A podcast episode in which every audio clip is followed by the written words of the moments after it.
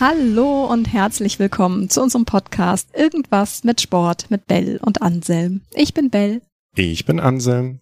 Und heute geht es um ein Thema, auf das wir uns ehrlich gesagt schon mega freuen, weil unsere Begeisterung dafür auch vor paar Wochen entfacht wurde, nämlich es geht um das Thema Barfußlaufen. Und dazu haben wir eine Expertin an unserer Seite, nämlich die Jennifer Idle, beziehungsweise Jen Joyens, wie du dich auch auf Instagram und auf deiner Webseite nennst. Jen, du bist Physiotherapeutin, Natural Running Coach, finde ich total spannend, den Begriff. Und wie du sagst, am liebsten barfuß unterwegs. Und darüber sprechen wir heute. Deswegen, Jen, schön, dass du heute dabei bist. Vielen Dank für die Einladung. Ja, cool. Starten wir doch auch einfach mal mit dem, wie Bell dich gerade vorgestellt hat, nämlich, ähm, dass du vor allem das Barfuß gehen und laufen, dass das das Thema ist, was dich begeistert und was uns jetzt auch zusammengebracht hat. Vielleicht mal ganz am Anfang zum Reinkommen. Was ist denn Barfußlaufen überhaupt? Ja, äh, Barfußlaufen muss man jetzt differenzieren zwischen Gehen und Laufen, weil Gehen ja eigentlich unsere alltägliche Fortbewegung ist hm. und Laufen ist ja erst eher die sportliche Variante. Und ähm, barfuß gehen würde ich jetzt erstmal vorannehmen, ist ja eigentlich nur eine Fortbewegung und zwar ohne Schuhe. Mhm. Also man hat seine blanken Füße oder Barfußschuhe, die ich auch da mit reinnehmen würde. Barfußschuhe ähm, sorgen ja eigentlich auch nur für einen Schutz und der Fuß muss viel mehr leisten, als wenn er in konventionellen Schuhen stecken würde. Mhm. Okay, das heißt, wenn wir über Barfuß sprechen, dann meinen wir wirklich das so, wie wir zum Beispiel im Schwimmbad von einer Liegedecke zum Pool laufen würden. Genau, mit blanken Füßen, mit mega viel sensorischem Input, mit viel Arbeit für den Fuß, weil er alles spürt und auf äh, die Umwelt viel mehr reagieren muss, als wenn er jetzt quasi Schuhe anhätte. Was ist denn das Besondere am Barfußlaufen? Ja, eben genau das, dass äh, wir haben zum Beispiel ähm, 20 Muskeln im Fuß und die haben plötzlich wieder eine Aufgabe. Also die müssen natürlich viel mehr aktiv sein. Der Fuß muss viel mehr ausgleichen können. Wir nehmen die Untergründe viel besser wahr, müssen viel mehr auf sie eingehen.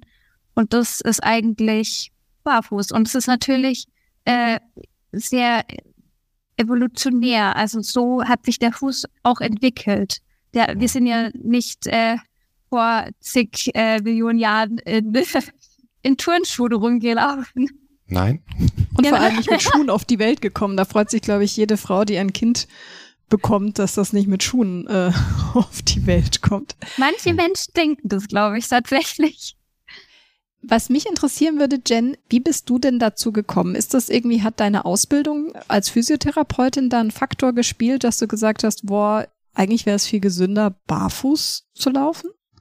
Also bestimmt auch ein Stück weit, aber eigentlich war es so, dass ich selbst einfach ähm, immer Fußprobleme hatte. Also ich habe auch diese Fehlstellung Halgus, äh, Hallux valgus heißt die. Das heißt, da ähm, wird die Großzehe, die kippt quasi zu den kleinen Zehen ab.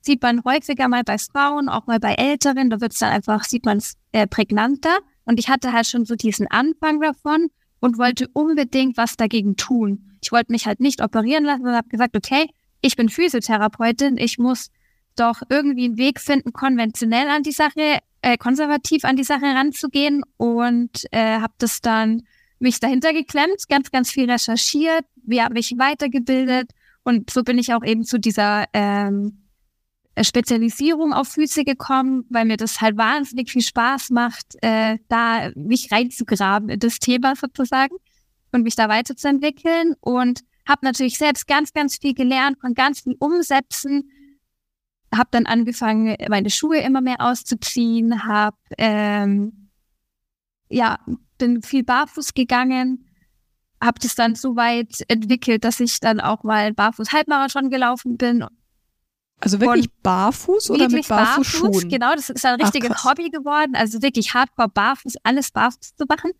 Und das Wichtige dabei ist aber ja, dass ich halt durch das äh, ganze Thema letztendlich meine Füße in den Fokus gestellt habe. Ich habe sie gekräftigt, ich habe sie ähm, wahrnehmen lassen und habe sie einfach ähm, belastbarer gemacht. Und das war ja eigentlich das Problem, das ich hatte, dass meine Füße einfach nicht belastbar waren. Und deswegen hatte ich Schmerzen. Mhm. Und jetzt habe ich starke Füße und keine Probleme mehr. Das ist ja auch so spannend, ne? Man neigt ja auch manchmal dazu, wenn man Schmerzen hat, diese Belastung einfach nicht mehr zu machen. Ne? Also wenn man jetzt irgendwie Fußschmerzen hat, dann zu sagen, dann wandere ich nur noch zehn Kilometer, weil nach 20 Kilometern tut mir mein Fuß weh, anstatt zu sagen, okay, Moment mal, was kann ich vielleicht für meinen Fuß tun, damit er nicht nach 20 Kilometern weh tut? Genau, das ist ja eigentlich die Herangehensweise, die man nutzt, auch in der Physiotherapie, dass man sagt, okay, was hast du denn für ein Ziel? Und wir versuchen natürlich, dieses Ziel wieder zu erreichen. Da muss man viel Arbeit reinstecken, viel Training, Kontinuität. Aber wenn der, wenn man da im Prozess bleibt, hat man dann auch die, die Fortschritte und äh, mhm. erreicht seine Ziele meist dann auch. Ich habe am Wochenende da noch mit einem Kumpel drüber gesprochen, der gesagt hat, er hätte auch so einen Senkspreizfuß, mhm. heißt das, glaube ich. Ja. Ohne dass ich jetzt genau weiß, was ein Senkspreizfuß auszeichnet. Er, meint auf jeden Fall, er hätte. Sich. Er senkt und spreizt sich, offensichtlich. Ja, das, so kann man es bezeichnen. Ähm, auf jeden Fall meinte er auch, dass er beim Orthopäden gewesen wäre, der ihm Einlagen verschrieben hätte. Und das ist ja so der, der Quick Fix, ne? Dass er auch gesagt hat, seit er die Einlagen trägt, geht es ihm deutlich besser. Und, und das fand ich mega gut, dass der Orthopäde aber auch gesagt hat, zusätzlich zu den Einlagen verschreibe ich die Physiotherapie, dass du etwas für deine Fußmuskulatur machst, damit die Einlagen erstmal nur temporär den Schmerz lindern, du darüber hinaus aber auch etwas für deine Fußmuskulatur machst. Und das fand ja. ich ziemlich gut. Wie häufig passiert sowas? In meiner Bubble natürlich häufig, weil ich mittlerweile mit äh, spezialisierten Ärzten zusammenarbeite, die genau das halt ähm, an mir schätzen und mhm. mir die Patienten dann schicken. Natürlich kommen die Patienten auch und haben eine Einlage bekommen, aber diese Einlage, die dient ähm, ja, als Quick Fix, als Symptombehandlung, damit der Patient in Bewegung bleiben kann. Und das Wichtige ist eben, dass man die Einlage dann wieder abbaut. Die Einlage ist kein Heilmittel. Die ist mhm. nur ein Hilfsmittel. Und das ist das, was man verstehen sollte, weil ich sehe das ganz häufig so, trotz alledem, dass ich auch in dieser Bubble bin, aber äh, meistens ist es so durchs Gesundheitssystem, die Orthopäden haben einfach nicht viel Zeit, eine gute Anamnese zu machen dann wird mhm. schnell die Einlage verschrieben, einfach um zu schauen, ob das schon hilft, ne, diese Symptombehandlung. Und der Patient denkt aber, er braucht die jetzt für immer. Ich habe wirklich Patienten in der Praxis, die haben seit 20 Jahren die gleiche Einlage sogar am Fuß hm. gehabt. Also da sieht man alles. Auf jeden Fall geht es darum, das ist wie ein Glaubenssatz, den man erstmal loswerden muss. Ich hatte auch, zum Beispiel ich selbst hatte immer Einlagen. Ich glaube, seit meinem vierten Lebensjahr hieß es, deine Füße sind zu schwach, du musst es unbedingt tragen. Und ich habe mich da wirklich, ich sag mal, gepempert. Auch wenn ich sportlich aktiv war. Ich habe immer versucht, meinen Fuß irgendwie mit Kompressionssocken, mit, mit Einlagen, mit allem Möglichen zu, zu äh, unterstützen bis ich dann eben gemerkt habe, okay, je weniger ich meinen Fuß unterstütze, desto stärker wird er und desto mehr kann ich machen. Mhm. Das heißt, dieser automatische Gang, wenn man jetzt sagt, boah, ich fange irgendwie an zu laufen oder intensiver zu laufen oder mich auf irgendwas vorzubereiten, ich gehe jetzt mal ins Sportgeschäft und mache da diese Analyse und krieg dann so einen krass gedämpften Schuh speziell für meinen Fuß, ist eigentlich das, wo du sagst, das ist gar nicht hilfreich. Ich bin nicht so der Fan von der Pronationsstütze zum Beispiel, also von diesem genau, man macht diese Laufanalyse und dann sieht man, dass derjenige vielleicht ein bisschen mehr proniert als jemand anderes, aber das ist halt auch einfach eine anatomische Variante. Das Schlimme ist daran eigentlich derjenige, der ins Laufgeschäft geht, der hat ja eigentlich gar keine Schmerzen oder Probleme, sondern ähm, es ist, wird halt präventiv gemacht. Und dann mhm. denkt derjenige aber, der Sportler, oh, ich habe irgendwas am Fuß.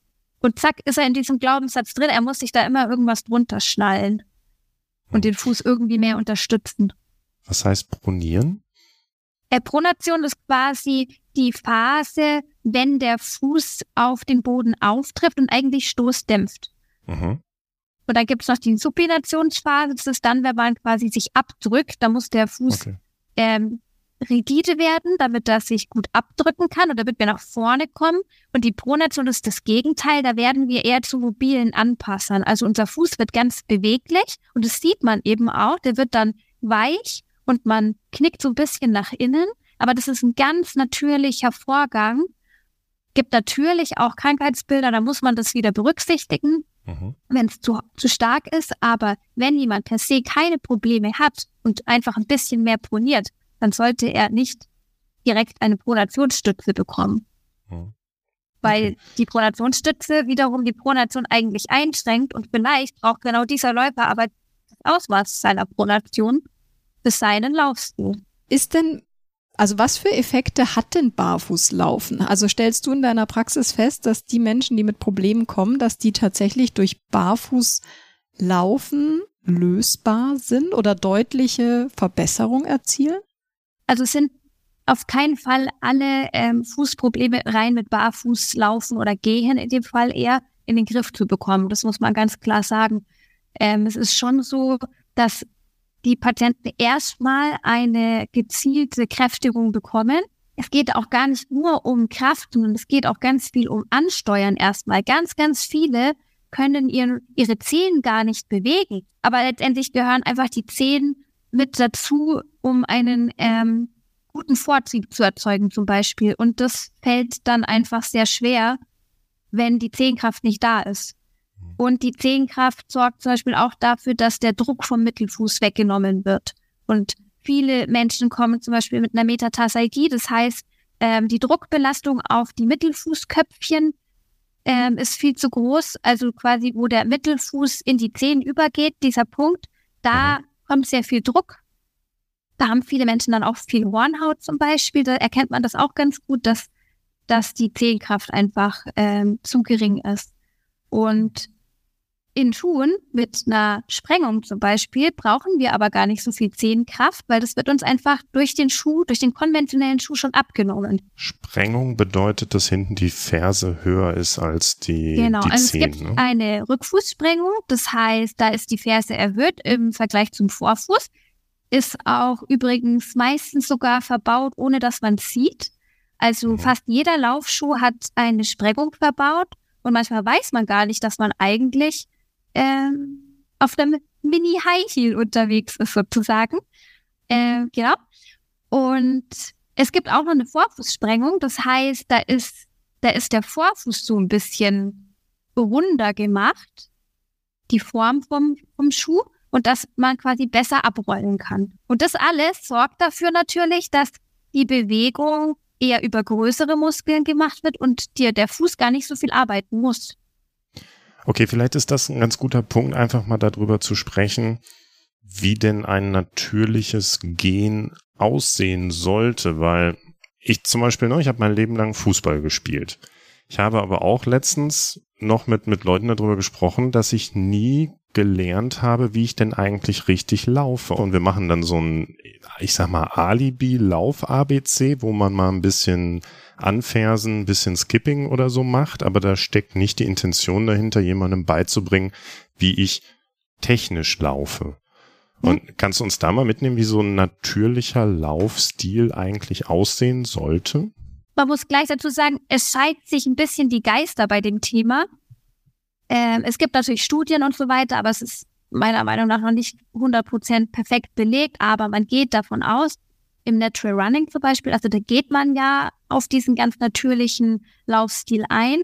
Da geht man davon aus, dass man mit dem Vorfuß zuerst landet oder sagen wir mal vor Mittelfuß und dann mit der Rückbewegung, also mit der Bewegung zum Rückfuß hin sich quasi über die hintere Kette, also die hintere Oberschenkelmuskulatur, Wade und so weiter nach vorne schiebt. Also so ein bisschen wie beim, beim Rollerfahren, wenn ich ja, auf dem genau, Roller perfekt, stehe genau, genau so, super, super Beispiel, ja, super.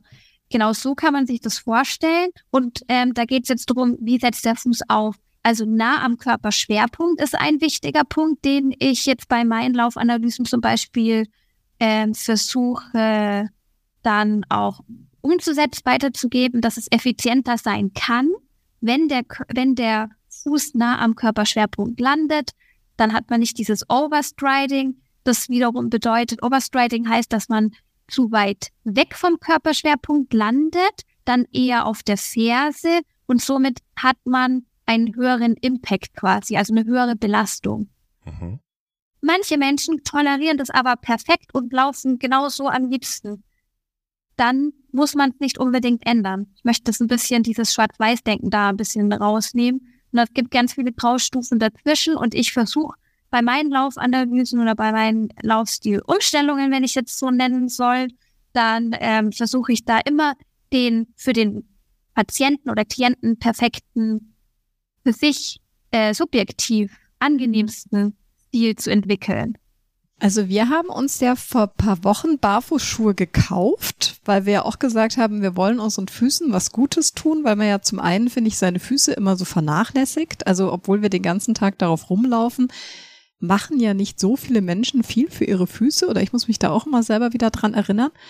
Was ich gemerkt habe, als ich mit den Barfußschuhen gestartet bin, ich hatte krassen oder habe ich immer noch Wadenmuskelkater. Wo ja. kommt das denn her?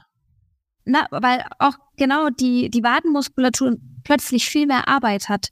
Das wird normalerweise eher von den, von den Schuhen einfach abgenommen, von der Dämpfung. Und jetzt muss plötzlich der Fuß mehr ran. Also es ist ein gutes Zeichen, dass du Muskelkater bekommen hast. Also da merke ich auch nach paar Kilometern, also ich nehme dann immer noch normale Schuhe mit und ich starte dann, also jetzt ich weniger beim Joggen, eher so beim Wandern. Ich starte mit den Barfußschuhen und dann merke ich meistens so nach aktuell so, naja, spätestens zwölf Kilometern muss ich wieder auf meine normalen Schuhe wechseln, weil ich das Gefühl habe, die muss, also mein Fußgewölbe wird irgendwie müde.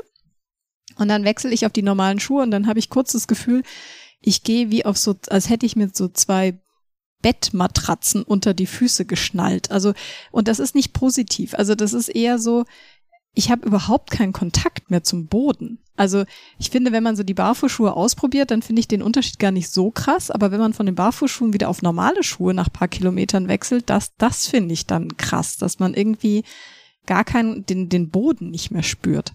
Ja, genau. Uns fehlt halt dann vollkommen das Feedback, oder was heißt vollkommen, aber es fehlt auf jeden Fall. Wir haben so viele Nervenenden an der Fußsohle, die uns so wahnsinnig viele Reize äh, geben, die natürlich dann nicht vorhanden sind oder dieses Tool nutzen wir leider nicht, wenn wir eine Dämpfung unterm Fuß haben.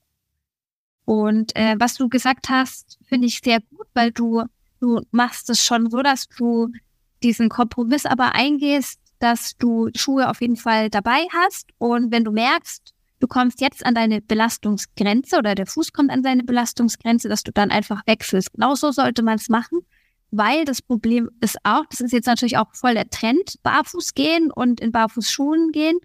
Aber wenn man einfach wechselt und komplett alles austauscht und nur noch barfuß geht, dann ist der Körper überfordert und dann landet man beim Orthopäden. Der Orthopäde sieht natürlich nur genau die, die es übertrieben haben und sagt jedes Mal pauschal, Barfußschuhe sind schlecht. Mhm. Sehe ich ganz häufig. Und es ist einfach total wichtig, dass man es ganz, ganz, ganz langsam angeht und deswegen habe ich da auch so eine kleine, so eine kleine Richtlinie. Zum Beispiel sollte man erstmal barfuß daheim sein können. Ne, viele Menschen haben ja auch da eigentlich Schuhe an. Wenn man das schafft, barfuß daheim den, ich sag mal, den, das häusliche Umfeld zu meistern, super. Dann kann man schauen, dass man vielleicht das ausweitet auf die, den beruflichen Alltag. Vielleicht ist man im Büro und kann eh viel sitzen zwischendurch. Das ist dann für die Umstellung auch sehr, sehr gut. Wenn das gut funktioniert, dann kann man weitermachen mit Spaziergängen. Und zwar nicht mit gleich eine Stunde, sondern man sollte das wirklich äh, vielleicht mit 20 Minuten oder wirklich aufs Gefühl hören oder die, die, die konventionellen Schuhe einfach mitnehmen, die eine Dämpfung haben, äh, ausweiten. Und dann kann man es natürlich peu à peu steigern. Das ist natürlich auch ein Training wie, wie sonst auch im Fitnessstudio. Man muss einen Reiz setzen, der Körper passt sich an, Regenerationsphase beachten und dann wieder den Reiz setzen. Also, also auch mal die Füße hochlegen, damit auch mal die Füße weiter hochlegen, ist ganz wichtig, ja. total. Aber ich finde es spannend, du hast vorher so in einem Nebensatz gesagt, du bist einen Halbmarathon barfuß gelaufen. Also erstens finde ich schon Halbmarathon laufen ist aktuell noch außerhalb meiner Vorstellungskraft, aber den auch noch barfuß zu laufen, wenn du jetzt sagst, man macht das ja wirklich Schritt für Schritt, sich an dieses Barfußthema ranzuwagen. Wie lange hast du dann gebraucht, bis du gesagt hast, okay, jetzt kann ich einen ganzen, also einen Halbmarathon barfuß laufen und das war ja wahrscheinlich auch Beton die ganze Zeit, auf dem du gelaufen bist. Hm, Asphalt, ja. Also ich bin, ich habe natürlich in meinem eigenen Einstieg in Barfußschuhe, ich habe alles falsch gemacht, was man falsch machen kann und ich habe ich habe dadurch so viel gelernt, weil ich einfach alles einmal selbst erlebt habe. Ich habe viel zu schnell angefangen, habe immer wieder gewechselt, hatte auch Phasen, da habe ich dann wieder aufgehört, dann habe ich wieder angefangen und irgendwann habe ich dann aber eben diesen Punkt erwischt, dass ich, dass ich ähm, das kontinuierlich steigern konnte, eben mit genug Regenerationsphase und habe mich dann einfach langsam aufgebaut. Mein Hobby ist eben auch barfuß auf Berge zu gehen und das war natürlich auch ein wahnsinnig super guter Trainingsreiz, weil ich einfach meinen Hausberg immer wieder barfuß gemacht habe und so habe ich mich eigentlich gesteigert. Dann habe ich natürlich auch auf Asphalt ähm, das Laufen angefangen, was übrigens total ähm, angenehm auch sein kann. Also es ist wahnsinnig toll, wenn man diese verschiedenen Asphaltarten mal spürt. Das ist nicht einfach nur Asphalt, sondern das ist, hat unglaublich viele Varianten von Asphalt. Und ja, dann hat sich das einfach so ergeben, langsam entwickelt.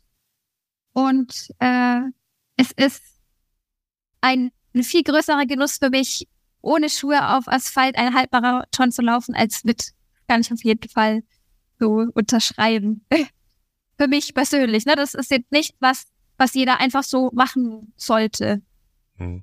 Ich glaube, es braucht eine ganze Weile, bis du dann wirklich zum einen, dass deine Füße sich dran gewöhnt haben, dass sowas wie kleine spitze Steinchen vielleicht jetzt nicht mehr ganz so unangenehm sind und dass dein Kopf auch in der Lage ist, vielleicht die großen Steine, den großen Stein noch auszuweichen. Ne? Ja. Weil, also das, was du gerade sagst, mit, es ist spannend zu sehen, was es für, für Untergründe auch auf Asphalt, was es für unterschiedlichen Asphalt gibt, das haben wir auch kennengelernt. Wir machen das ganz gerne, dass wir dann einfach äh, abends nochmal irgendwie so eine Runde um Block gehen und dann, bevor wir uns Barfußschuhe gekauft haben, war der erste Weg, Schuhe ausziehen und eine Runde um Block gehen. Und wir haben für uns das Kopfsteinpflaster entdeckt, weil das fühlt sich barfuß super angenehm an. Ja, super, genau so. So ist perfekt, ja. Vor allem, wenn es so warm geworden ist, irgendwie über den, über den Tag durch die Sonne. Aber ich frage mich zum Beispiel auch, also wenn du ja auch so, so viel wanderst, ich habe zum Beispiel ähm, Probleme, bergab zu gehen. Ich habe irgendwie, ich bin da echt so ein Angsthase, weil ich habe immer das Gefühl, ich rutsche irgendwie weg mit den Schuhen oder ich habe da einfach kein Vertrauen zu. Ist, wäre da der Barfußschuh fürs Bergabgehen eigentlich auch eine Hilfe, weil ich dann mehr Kontakt zum Boden habe? Also für die Wahrnehmung wahrscheinlich auf jeden Fall. Man muss aber bedenken, dass Bergabgehen natürlich nochmal einen deutlich höheren Impact auf das äh, Konstrukt Fuß hat. Und da muss man wirklich trainiert sein, dass man das dann, sage ich mal, bergab äh, eben gut, gut packt auch. Das ähm, heißt auch hier wieder mehr trainieren, öfter barfuß genau. gehen und dann erstmal vielleicht die Aufstiege mit Barfußschuhen machen. Das genau, mache ich jetzt ja. schon, weil ja, man dann eigentlich ganz schön auch beim langsamen Hochgehen gucken kann, wo setze ich den Fuß, wie fühlt sich das an, ist das angenehm und dann zum Bergabgehen wechsle ich dann meistens die Schuhe, aber das wäre dann quasi so der nächste Schritt zu sagen, auch bergab mit Barfußschuhen könnte helfen, um so die Trittsicherheit wieder zu kriegen. Ja, und was ich auch da jetzt empfehlen würde, ist einfach, ich weiß jetzt nicht, ob du schwere Wanderstiefel trägst oder nee, ob du eher so, so Tracking, Trail. Ja, da würde ich dann auch auf Trailrunning-Schuhe umsteigen. Die sind eh schon mal viel, viel leichter. Ähm, das ist ein guter Kompromiss erstmal oder ein guter erster Schritt. Jetzt Gibt's frage ich mich, wenn du sagst, du läufst einen Halbmarathon barfuß, was kommen da für Blicke und Reaktionen, wenn die Leute plötzlich feststellen, du hast gar keine Schuhe an? Also man gewöhnt sich ja mit der Zeit dran. Ähm, es ist schon so, dass man häufig angesprochen wird, gerade am Berg auch ganz viel. Also den Halbmarathon, da war ich ganz alleine. Ich mache keine Wettkämpfe, sondern ich mache das immer für mich. Hm. Da, da, war das dann nicht so auffällig, sag ich mal. Aber jetzt am Berg zum Beispiel, ich wohne halt in der Touri-Gegend und die die ähm, Touristen, sage ich mal, sind schon froh, wenn sie überhaupt auf den Berg kommen. Und wenn ich da halt gerade trainiere und dann halt barfuß dreimal auf den gleichen Berg laufe, während die einmal hochlaufen oder so, dann ist das halt schon für die echt ein, keine Ahnung, wie so ein Weltwunder auf einmal werde ich da dargestellt. Hm. Oder halt, manche sind dann auch, finden das, also manche finden es auch unhygienisch zum Beispiel. Also gerade auch die hat auch was mit der Kultur zu tun. Also Asiaten zum Beispiel, die schauen mich immer ganz schräg an. Die, die können das überhaupt nicht nachvollziehen, dass ich überhaupt meine Füße frei habe. Ähm, aber meistens ist es eher so Bewunderung, die einen da entgegenschlägt oder auch äh, ja Fragen und Neugierde und viele Leute sind da dann auch, ähm, glaube ich, motiviert, selber mal die Schuhe auszuziehen. Hm. Hm. Trägst du denn überhaupt noch Schuhe, wenn du, also generell in deinem ja. Leben?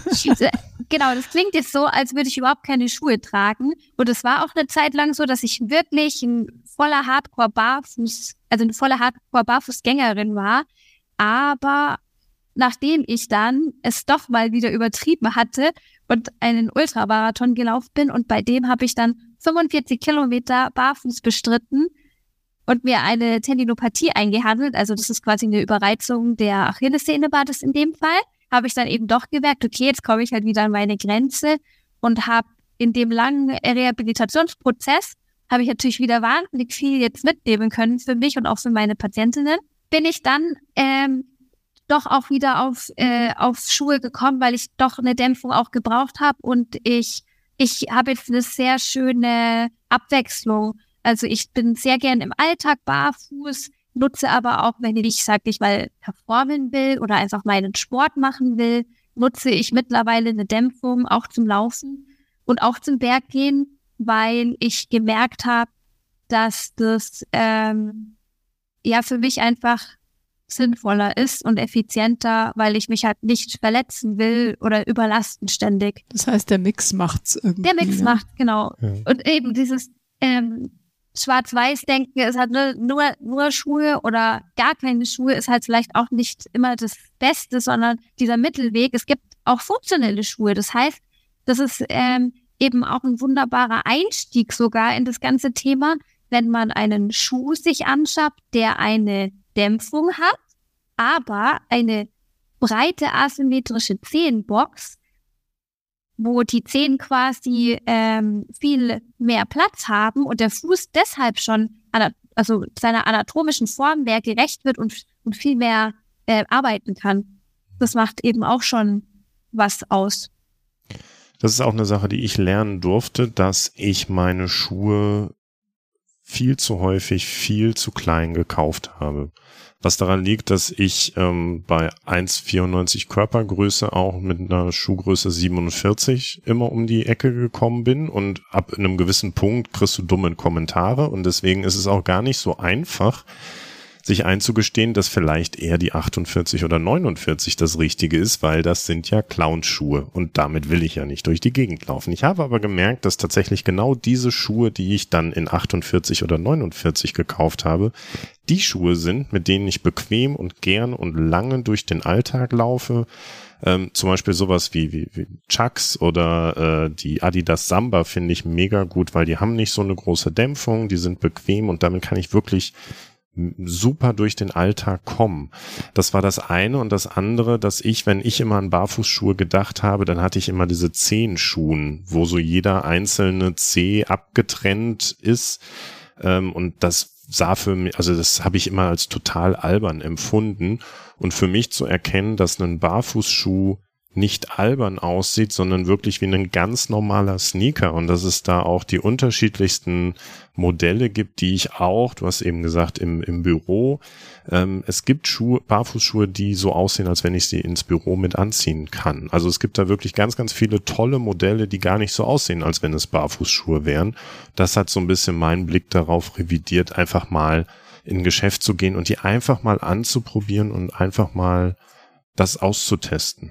Das war so ein bisschen mein Aha-Effekt. Wir waren hier in, wir sitzen ja in München in einem Barfußschuhladen, ähm, der uns empfohlen also wurde. Also wir sitzen jetzt gerade nicht in einem Barfußschuhladen. Nee, nee, aber, aber wir waren in einem Barfußschuhladen, da bin ich so rein und war ganz enttäuscht, weil ich mir dachte, also es sind ja nur zwei, drei Barfußschuhe hier drin. Und dann sagt die Verkäuferin so, nein, nein, das sind alles Barfußschuhe. Ne? Und ich hatte mir die halt so ganz anders vorgestellt. Ich wusste nicht, dass es Alltagsschuhe gibt, mit denen du ins Büro gehen kannst, die aber faktisch Barfußschuhe sind. Ich dachte, das wären halt dann ganz normale Schuhe. Und ich habe tatsächlich auch zur Schuhgröße 39, 40, aber jetzt habe ich die Barfußschuhe in 42 Ähm, und das macht enorm viel aus. Also ich hatte davor immer gerne so ähm, an den kleinen Zehen Blasen. Und gut, ich laufe jetzt noch nicht die Distanzen in Barfußschuhen, die ich in anderen Schuhen gewandert bin, aber ich hatte bisher noch nie eine Blase oder eine Druckstelle bei Barfußschuhen. Ist das so, deckt sich das mit deiner Erfahrung, Jen? Ja, auf jeden Fall. Also es, ähm, es hat schon echt viel mit dem Platz einfach zu tun, weshalb man auch als Therapeutin jetzt vielleicht auch Sparfußschuhe empfiehlt oder in dem Fall jetzt auch diese funktionellen Schuhe als Kompromiss, weil der Fuß einfach mehr Platz hat. Es entstehen viel weniger Druckstellen. Ähm, es, die Fehlstellungen machen keine Probleme dadurch oder es entstehen auch gar keine äh, Fehlstellungen. Und das ist ja das, womit die Patienten eigentlich kommen. Also sie haben ja Probleme wie Blasen. Die ganzen Läufer haben immer wieder Blasen oder Überlastungen oder ähm, die Leute kommen im Alltag nicht mehr zurecht, weil sie einfach so starke Fehlstellungen entwickelt haben. Natürlich auch aufgrund von falschem Schuhwerk vielleicht. Und da ist äh, die, die, der Platz, den ein Barfußschuh bietet oder auch eben ein funktioneller Schuh, einfach ein wahnsinnig guter äh, gutes Mittel dagegen. Gibt es denn, also klar, jeder ist individuell, aber gibt es denn Fußübungen, wo du jetzt sagen würdest, die zu machen ist eigentlich nie verkehrt, weil die bringt theoretisch jedem was? Mhm. Also wenn ich da pauschal einfach äh, den Zuhörerinnen was mitgeben darf oder kann, dann ist es auf jeden Fall das sogenannte Zehen-Yoga, nennt man das. Das heißt, man äh, stellt die Füße einfach vor sich hin guckt sie auch gerne an, also die Zehen anschaut. Und dann versucht man mal den großen Zeh einzeln hochzuheben. Das könnt ihr gleich mal ausprobieren. Ich muss so sitzen. Aber man muss stehen, ne? Nicht sitzen. Na, man kann das auch im Sitzen machen. Bleibt ruhig sitzen. Großer Zeh bekomme ich hin, rechts und links. Bei den anderen wird's, glaube ich, schwierig. Muss man, muss man dann auch den nächsten Zeh, das geht nämlich gar nicht. Den zweiten. Genau, die kleinen Zehen, die sollten währenddessen auf dem Boden bleiben. Nur der große Zeh sollte einzeln nach oben gehen. Mhm. Das geht. Das geht, ja. Super, und dann kann man das auch noch umgekehrt machen. Das heißt, dann versucht man den großen Zeh runterzudrücken und die kleinen Zehen hochzuziehen. Und ich wette, dass die das allermeisten da schon an ihre Grenze kommen. Ja. Es gibt Kirmes im Kopf. Das geht noch nicht mal auf also weder auf der einen noch geht es auf der anderen. Wie, wieso geht das nicht? ja, weil das am Anfang erstmal, ich sag immer liebevoll, das ist Synapsentraining, weil wir Krass. müssen halt den Fuß erstmal wieder auf unserem sensomotorischen Kortex, also auf unserer Festplatte im Gehirn wieder, ja, wieder, wieder aktivieren. Also wir müssen eine Verbindung herstellen. Ich sag auch, ich vergleiche das oft mit einem Trampelpfad. Also der ist gerade, eure Verbindung vom Kopf zum Fuß ist halt voll äh, voll ver verwuchert sozusagen. Und wenn man jetzt aber oft drüber geht, das heißt, wenn ihr oft ansteuert, dann wird es immer, immer besser. Und irgendwann entsteht da eine vierspurige Autobahn und ihr mhm. könnt es halt im Schlaf oder ihr könnt es halt quasi beim Zähneputzen so nebenbei machen oder genau. Kannst mhm. du jeden C einzeln hochheben? Ähm, ich kann nicht jeden C konkret einzeln hochgeben. Das ist nämlich eigentlich auch anatomisch, wäre das schon ziemlich krass, wenn man das kann, weil die Sehnen scheiden sich dann oft wieder, äh, also zwei Zähnen teilen sich zum Beispiel äh, da eine Sehnenscheide. Mhm. Aber ich kann äh, auf jeden Fall meine, meine äh, Füße fast bald meine Hände benutzen.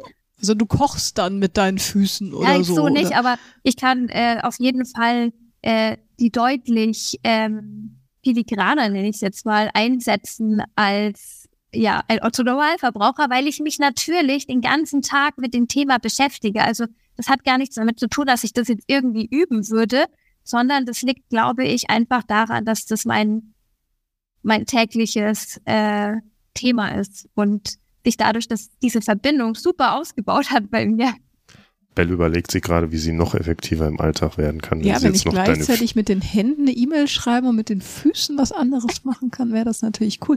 Also ich habe mal irgendwie als Kind war ich mal bei der Physiotherapie, da musste ich dann irgendwie so mit so kleinen Säckchen irgendwie Straßen legen und irgendwie ein Haus bauen oder sowas. Also dieses typische Greifen mit, mit Füßen, bist du da auch Fan von oder? Super, dass du das ansprichst. Ähm, es ist eigentlich so, dass das nur jemand gibt, der sich in der Fußtherapie nicht spezialisiert hat, wahrscheinlich, weil das Greif Greifen fällt uns ja normalerweise wahnsinnig leicht. Also wenn, äh, wenn das Probleme macht, dann muss man das natürlich trainieren. Aber in den meisten Fällen ist das Greifen gar kein Problem, sondern es ist eher ähm, ja die Ansteuerung der kurzen intrinsischen Fußmuskulatur, also die Muskeln, die im Fuß sitzen und die langen Zehenbeuger, die das Greifen übernehmen, die kommen von der Wade und die funktionieren meistens viel zu gut. Deswegen entstehen ja auch diese, entsteht dieses Missverhältnis und diese ähm, Fußfehlstellungen, wie zum Beispiel Krallenzehen. Hm. Also wir krallen, um uns zu stabilisieren und ähm, das fixiert sich dann. Entweder ist es dynamisch, dann kann man das noch super wegtrainieren, oder aber es hat sich dann irgendwann im Laufe der Jahre, das sieht man dann eher bei der bei der älteren Generation, da hat sich das dann schon so fixiert, dass man das eher operieren muss. Aber wäre dann so abschließend vielleicht, um so langsam zum Ende auch zu kommen, obwohl ich da jetzt auch sehr lange drüber sprechen könnte, ähm, wäre es gut, wenn jeder von uns einfach so pro Tag, weiß ich nicht, 10, 15 Minuten in seine Füße investiert und paar Übungen macht? Oder was würdest du so empfehlen? Auf jeden Fall. Also, das wäre natürlich wunderbar, wenn wir, es muss jetzt gar nicht sein, dass wir jeden Tag Fußübungen machen, aber allein schon sich mal, also achtsamer mit dem Fuß umzugehen, also weil die Socken ausziehen und die Schuhe, wenn, wenn man spazieren geht. Einfach mal für ein paar Meter, einfach mal verschiedene Untergründe spüren, die Wahrnehmung verbessern, weil ich habe festgestellt, je besser die Wahrnehmung ist, desto weniger setzen wir uns dem aus, was uns eigentlich schadet und ähm, Schmerzen verursacht am Ende. Also wir werden da viel sensibler dafür. Ich kann zum Beispiel nicht mehr in einem konventionellen Schuh sein. Also, oder ich bin es nicht gerne, weil das ist mir einfach zu eng. Ich habe mich mhm. halt jetzt für diesen Mittelweg kon äh, ähm, funktioneller Schuh entschieden, weil ich habe einfach den Platz, den ich brauche, habe keine Probleme und kann trotzdem meinen Sport machen. Das heißt keine Pumps für dich. Keine Pumps für mich. Nicht weil nicht mal bei einer Hochzeit oder so, aber das ist halt einfach meine Entscheidung. Und auch da muss man wieder sagen, wenn man jetzt High Heels liebt und man hat da das Event, dann würde ich niemals sagen, um Gottes Willen, weil es ist immer die Dosis macht das Gift. Mhm. Aber grundsätzlich geht es darum, dass der, dass man den Fuß einfach besser wahrnimmt und je besser die Wahrnehmung ist, desto, desto besser ähm, geht man mit ihm um meine, wie so häufig im Coaching, ne, das ist auch das, was wir in ganz vielen Folgen gesagt haben, ist es, wenn es darum geht, Verhaltensweisen, neue Verhaltensweisen zu etablieren, sie so in den Alltag einzubauen, dass ich sie auch immer mache und dann langsam anzufangen und das mit der Zeit zu steigern. Es bringt nichts, wenn ich jetzt, wie du eben gesagt hast, ne, den Halbmarathon ohne Vorerfahrung barfuß loslaufe, da komme ich nicht weit. Wenn ich aber jeden Tag einfach fünf Minuten und dann die nächste Woche vielleicht mal zehn Minuten laufe und irgendwann bin ich dann auch in der Lage, einen Halbmarathon barfuß zu laufen. Wir Schauen wir mal. ein Video auf. Aber ich glaube, das ist ja wie immer. Man muss einfach für sich individuell ein Maß finden, was zu einem passt. Und für den einen ist es vielleicht Tendenz barfuß, für den anderen ist es der funktionale Schuh. Also einfach hier vielleicht mal den, den Impuls. Probiert einfach mal verschiedene Sachen aus. Das Schöne ist, du musst ja auch nicht gleich einen Barfußschuh kaufen, sondern da geht es ja erstmal darum, tatsächlich den Schuh auszuziehen und wegzulassen und einfach mal paar Meter wieder barfuß zu gehen. Und auch neben dem Thema barfuß laufen, nicht barfuß laufen, was ist der richtige Schuh für mich oder nicht für mich. Wir haben es eben kurz angeschnitten, Jen, das Thema wie laufe ich eigentlich richtig und wie gehe ich auch richtig. Ne? Und da hast du schon gesagt, das ist etwas, was du bei dir auch mit vielen deiner Kundinnen und Kunden einfach mal machst, ähm, dir anzugucken, wie laufen sie denn. Ähm, wenn jetzt unsere Zuhörerinnen und Zuhörer sagen, das finde ich super spannend und ähm, ich würde gern mal zur, zur Jen und mit ihr zusammen angucken, wie ich denn laufe und was so für mich das Richtige wäre und was ich da noch machen kann. Wie finden sie dich denn? Wie kommen sie denn mit dir in Kontakt? Ja, da findet man mich auf jeden Fall äh, über meine Homepage chenchoyens.com oder über Instagram, da heiße ich auch chenchoyens, da nehme ich die äh, Followerinnen dann immer mit in mein, entweder in meinen Arbeitsalltag oder auch äh, in meinen Berg äh, äh, in meine Freizeit passen. Mhm. Und ansonsten, ja, gerne auch einfach über die Praxis melden. Ja. Wo sitzt du? In Schwangau im Allgäu. Ah, schön. Da lohnt sich ja. doch immer eine Reise hin, um dann gleich aus deiner Praxis den Schwung mitzunehmen äh, ins schöne Allgäu, um dann da wandern und laufen zu gehen. Direkt auf den Tegelberg oder man sieht von der Praxis aus fast Schloss Neuschwanstein. Ah, ja, und ich habe auch, ich bin einer deiner Followerinnen auf Instagram. Ich habe irgendwie gesehen, du hast so eine abgefahrene Tour jetzt äh, in deinem Anführungsstrichen Urlaub gemacht. Du hast irgendwie, berichtige mich, wenn ich falsch liege, aber mit Hund äh, den äh, Mont Blanc umrundet oder so? Ja, genau. Ich habe die Tour du Mont Blanc gemacht. Äh, in unserem Sommerurlaub mit unserer Hündin Sheila haben wir das gemacht. Also zu dritt waren wir mit Zelt. Als Fast-Packing-Adventure nenne ich es immer, weil wir halt versucht haben, äh, so wenig Gepäck zu haben, aber trotzdem haben wir äh, quasi nur auf, auf Campingplätzen übernachtet. Und wir sind da 170 Kilometer und 10.000 Höhenmeter in sechs Tagen um den Mont Blanc gewandert. genau, mega, es war eine sehr, cool. sehr schöne Tour. Das glaube ich. Mit Schuhen. Ja, genau. Und das ist natürlich jetzt hier in diesem Podcast ganz wichtig. Ich habe Schuhe getragen, denn ich wollte mich natürlich nicht verletzen, denn 170 Kilometer und 10.000 Höhenmeter muss man nicht barfuß machen können. Mhm. Das ist einfach wichtig, dass man sich wohlfühlt, dass man effizient unterwegs sein kann und in diesem Fall eben habe ich auf funktionelles Schuhwerk zurückgegriffen. Was nicht heißt, dass ich nicht äh, zwischendurch dann barfuß war, weil der auch sehr schön ist. Aber wie du sagst, ne, Vernunft walten lassen, das richtige Maß finden und vor allem in sich reinhören und seinen Körper spüren und merken, was tut mir jetzt gerade gut, was tut mir nicht gut und da nicht auf Teufel komm raus irgendwie was übers Knie brechen. Genau.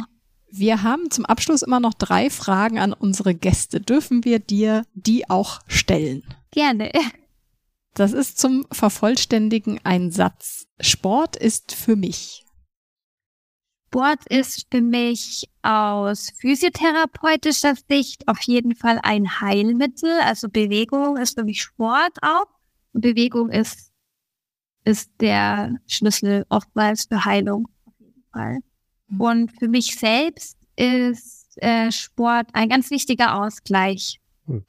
Jen, zweite Frage. Meine nächste persönliche Herausforderung im Sport ist, und ich habe ein bisschen Angst vor deiner Antwort.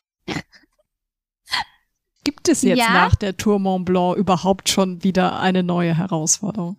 Also ich habe da eine, die ich lange auf Eis legen musste wegen meiner Achillessehnenproblematik. Aber ich möchte schon seit geraumer Zeit einen Buchenberg-Ultra laufen. Und zwar wieder eines, ein selbstgemachtes Projekt von meinem Freund und mir eigentlich. Und zwar würden wir gerne so oft auf unseren Hausberg gehen, dass es ein Ultra wird. Also eine Ultradistanz und das wären in dem Fall zwölf Mal hintereinander. Und dann seid ihr bei wie viel Kilometern und Dann sind wir grob, ich steige so grob ungefähr bei 50 Kilometern und 4000 Höhenmetern. Okay, wow. Mal schauen, ob es ob's, äh, das wird. Und Plan B, beziehungsweise was ich auf jeden Fall jetzt äh, mehr in meinen Alltag integrieren möchte, ist, ich möchte mit CrossFit anfangen. Und auch da möchte ich natürlich ausprobieren, so viel wie möglich barfuß zu trainieren. Cool. Schöne Ziele. Wir mhm. hören uns äh, in, in einem Jahr wieder, was daraus geworden ist. Sehr gern. Schauen wir mal. Das motiviert mich auf jeden Fall jetzt gleich. Ähm, genau. Und die dritte Frage, einen Impuls, den ich anderen weitergeben möchte, ist? Ähm, auf jeden Fall ist mir immer ganz wichtig zu betonen, dass es einfach wichtig ist, die Füße wieder mehr in den Fokus zu stellen, weil das haben wir einfach verlernt, beziehungsweise vielleicht auch noch nie getan, weil wir bekommen ja wahrscheinlich schon, also wir können ja noch nicht mal laufen und haben eigentlich schon Schuhe am Fuß. Und da ist mir immer wichtig, dass man einfach mal die Schuhe auch auszieht und mal ein paar Schritte barfuß geht, mit kleinen Dingen anfangen. Vielleicht mal schauen, wie eng sind eigentlich die Socken, schnüren die eigentlich ein? Oder mhm. passen denn? Habe ich die richtige Schuhgröße? Das hat man ja vorhin auch schon erwähnt. Das sind so Dinge, die, die finde ich einfach ganz wichtig. Und was mir auch noch wichtig ist, ist, dass man dem Prozess vertrauen sollte. Also wenn man damit anfängt, das ist nicht, was von heute auf morgen einfach funktioniert. Das ist kein Quick Fix, sondern das ist wirklich ein Prozess, der sich entwickelt und man muss dranbleiben, man hat Höhen und Tiefen und ähm, dem Prozess vertrauen ist wahrscheinlich ja da ein wichtiger Punkt, den ich gern mitgeben möchte. Mega gut. Jen, vielen, vielen Dank, dass du dir die Zeit genommen hast, ähm, hier wirklich ausführlich jetzt in dem Podcast da über, wie wir finden, super spannendes Thema zu sprechen. Ich habe ganz viel mitgenommen. Ähm, ich hoffe, ihr da draußen, wenn ihr euch das angehört habt, auch. Ähm, zum einen einfach mal zu gucken, okay, pr probiert's einfach mal aus. Ich meine, was hindert mich daran, einfach mal die Schuhe auszuziehen? und einfach mal rumzulaufen, einfach mal auf meinen Laufstil auch zu achten, all das, Jen, was du erklärt hast, ne? Wann setze ich denn beim Gehen wirklich mit der Hacke auf? Tut es weh? Ist es irgendwie, merke ich da was beim Laufen? Setze ich mit dem Vorfuß auf? Ähm, all diese Sachen einfach mal achtsam zu machen. Und im allerschlimmsten Fall, es muss ja auch nicht immer aus einem gesundheitlichen Aspekt sein, sondern es kann auch einfach total schön sein und auch wieder so, wie ich finde, ein kindliches Gefühl, seine Schuhe auszuziehen und über so eine duftende Almwiese zu laufen, finde ich mega gut und einfach häufiger mal barfuß zu sein. Von daher, Jen, vielen, vielen Dank, dass du ja mit uns genau über dieses Thema heute gesprochen hast. Vielen Dank, dass ich bei euch sein durfte. Hat mir viel Spaß gemacht. Sehr gerne. Und wir fragen uns jetzt natürlich auch, wenn du uns zugehört hast, was sind denn deine Erfahrungen mit Barfußschuhen oder Barfußlaufen? Machst du das schon? Tut dir das gut? Hast du noch Tipps für uns? Weil wir jetzt auch unsere Barfußkarriere gerade starten.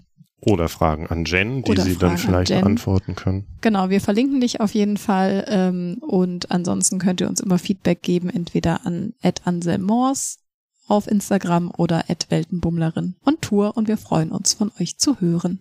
Genau. Und dann hören wir uns beim nächsten Mal im Podcast irgendwas mit Sport, wenn es wieder heißt irgendwas mit Sport.